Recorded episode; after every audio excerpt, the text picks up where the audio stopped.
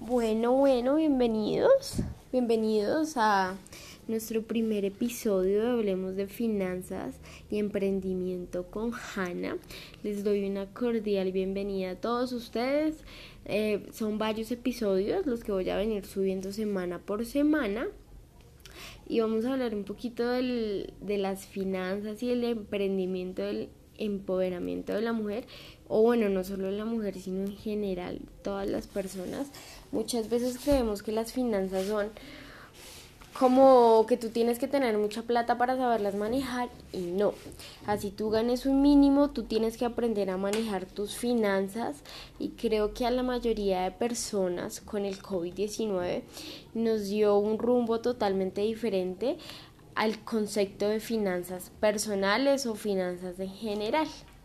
Creo que a muchas personas nos dio duro y me incluyo.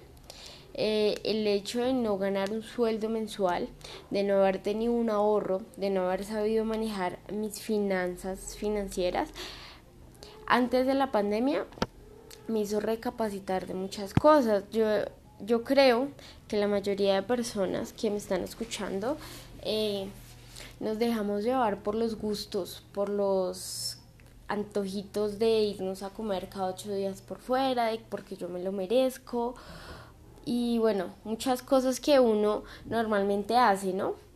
Y esas pequeñas cosas ayudan a que nuestros ahorros cada vez y cada día sean menos, porque cuando nos cohibimos o no es que nos cohibamos, lo que pasa es que toca poner una balanza de que, bueno, voy a quedar sin trabajo, bueno, tengo tal proyecto, tengo que ahorrar esto. Puede que hoy este fin de semana tocó cocinar en la casa, pero dentro de ocho días sí me puedo dar cierto gusto. Y a final de mes voy a decir, bueno, pude ahorrar tanto y eso me va a ayudar en un futuro. ¿Qué pasa cuando cada ocho días nos damos el gustico?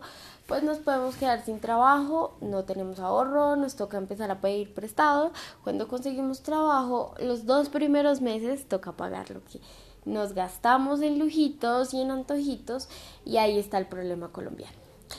¿Qué tenemos que hacer? Tenemos que poner una balanza, medir lo que realmente queremos gastar en el mes. Yo creo que un consejo que les doy es muy importante anotar nuestros gastos, nuestros gustos, bueno, todo lo que vamos a utilizar y hacer con nuestro sueldo mensual.